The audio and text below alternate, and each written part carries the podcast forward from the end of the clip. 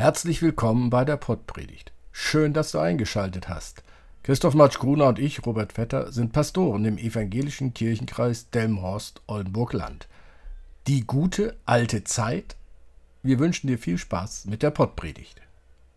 Liebe Hörerinnen, lieber Hörer, der Evangelist Lukas gibt seinen Leserinnen und Lesern einen Einblick in die gute alte Zeit, in der alles besser war.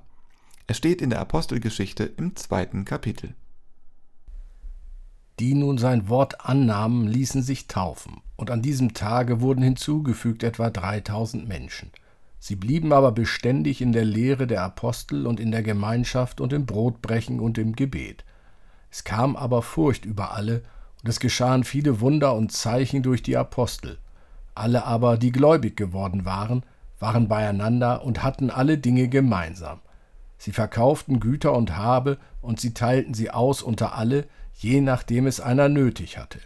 Und sie waren täglich einmütig beieinander im Tempel und brachen das Brot hier und dort in den Häusern, hielten die Mahlzeiten mit Freude und lauterem Herzen und lobten Gott und fanden Wohlwollen beim ganzen Volk.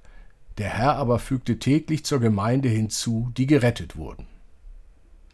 Lieber Hörer, liebe Hörerin, da steht doch tatsächlich geschrieben, dass die Christen und Christinnen früher ihr Geld zusammengeschmissen und es miteinander geteilt haben. Jeder und jede hatte so viel, wie er oder sie brauchte. Das ist doch super. Nur, da kommt doch gleich die Frage, wer denn bestimmt, wie viel jeder und jede braucht. Würde nicht der Einzelne oder auch die Einzelne versuchen, ein möglichst großes Stück vom Kuchen zu bekommen? Ja, ist es nicht so? Früher war eben alles ganz anders, viel besser. Die gute alte Zeit. Da war klar, wo es lang ging. Man hatte eine klare Orientierung. Da war noch alles sauber und geordnet. Und die Kirchen waren voll. Klar. Mann hat sich auch mal geprügelt, aber so brutal wie heute doch nicht. Festzuhalten ist, schon das Volk Israel glorifizierte seine Vergangenheit als versklavtes Volk in den Jahren des Auszuges aus Ägypten, als es in der Wüste ungemütlich wurde. Dort in Ägypten saßen wir vor vollen Fleischtöpfen und konnten uns am Brot satt essen. Und der Schreiber des Lukas-Evangeliums macht es genauso. Er glorifiziert in seiner Apostelgeschichte die gute alte Zeit, als die Christen und Christinnen sich noch im Tempel und ihren Häusern trafen, um die Reden der Apostel zu hören, um gemeinsam zu essen und zu trinken und um ihren Besitz, aber auch die Sorgen und Nöte miteinander zu teilen. Vergleichen wir die Situation unserer Kirchengemeinden mit diesem Idealbild, dann müsste sich ganz großer Frust breit machen. Doch eines ist klar, auch Lukas hat eine solche Gemeinde, die er so schön beschrieben hat, nie erlebt. Schon damals ging es unter den Christen und Christinnen um Macht, Einfluss und Geld. Wer da nicht mit dabei war, der blieb auf der Strecke. Die Streitereien finden sich in der Apostelgeschichte oder auch in den Paulusbriefen. Die Frage, die sich uns stellt, können und wollen wir uns diesem Idealbild einer christlichen Gemeinschaft anschließen oder nicht? Wird dieses Idealbild uns dazu bewegen, unsere Gemeindestrukturen zu überdenken? Viele Gemeinden sind gerade mittendrin in einem Prozess, der ein Umdenken und Neudenken der einzelnen Kirchengemeinde geradezu verlangt. Das Alte möchten alle behalten und bewahren. Doch die vollen Fleischtöpfe und dazu Brot satt, dies wird es so nicht mehr geben, wie es dies früher einmal gegeben haben soll. Und wenn genauer und ungeschminkt zurückgeblickt wird, war denn wirklich alles so wunderbar, wie es früher war? Kirchengemeinden, die noch vor einigen Jahren je zwei Pfarrerinnen hatten, müssen sich heute einen Pfarrer teilen.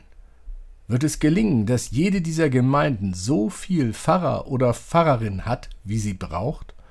Und da ist dann auch gleich wieder die Frage, wer bestimmt, wie viel Pfarrer oder Pfarrerin eine Kirchengemeinde braucht erleben die kirchlich engagierten Menschen nicht gerade, wie Vertreter und Vertreterinnen der Kirchengemeinden versuchen, jeweils ein möglichst großes Stück vom Kuchen zu ergattern? Die Wirklichkeit ist vom Idealbild, das Lukas uns vor Augen hält, immer schon weit weg.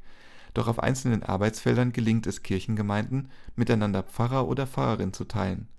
Im Entwicklungsraum Delmenhorst-Stur wird die Konfirmandenzeit aller acht Gemeinden gemeinsam organisiert und verantwortet. Sieben Gemeinden unterhalten gemeinsam einen Posaunenchor. Sechs Gemeinden teilen sich die Pfarrer und Pfarrerinnen, wenn es um die Trauerfeiern geht. Warum einmal acht, einmal sieben und einmal sechs? Wer hat es entschieden? Es waren die Kirchengemeinden selbst, die gesagt haben, dies brauche ich und dies brauche ich jetzt gerade nicht. So können die Konfis nun aus vier unterschiedlichen Modellen ihre Konfirmandenzeit auswählen.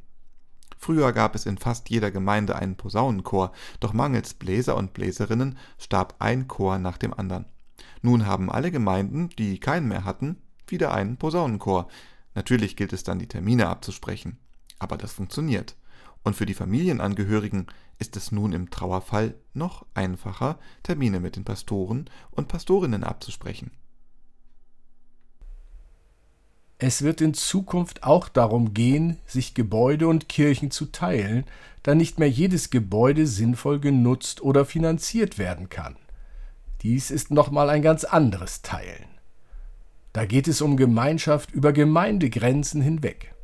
Gelingt es, die andere Kirche als den eigenen Gottesdienstort zu akzeptieren, oder ist nur der bisher vertraute Ort der einzig wahre?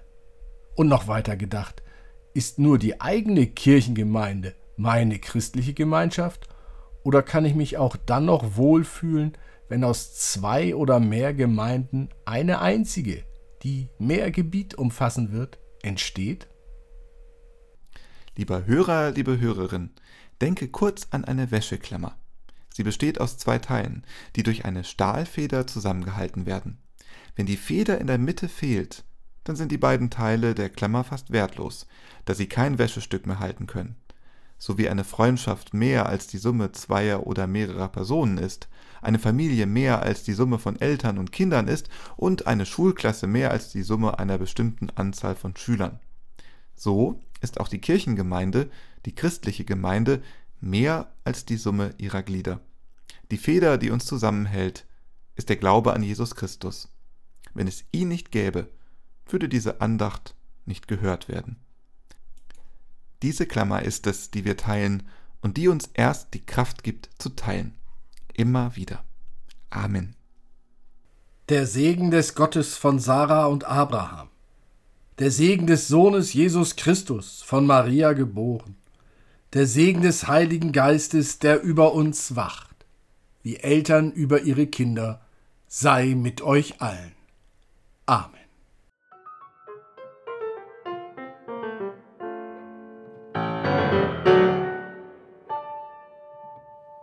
Dieser Podcast ist ein Angebot des evangelisch-lutherischen Kirchenkreises Delmenhorst-Oldenburg-Land.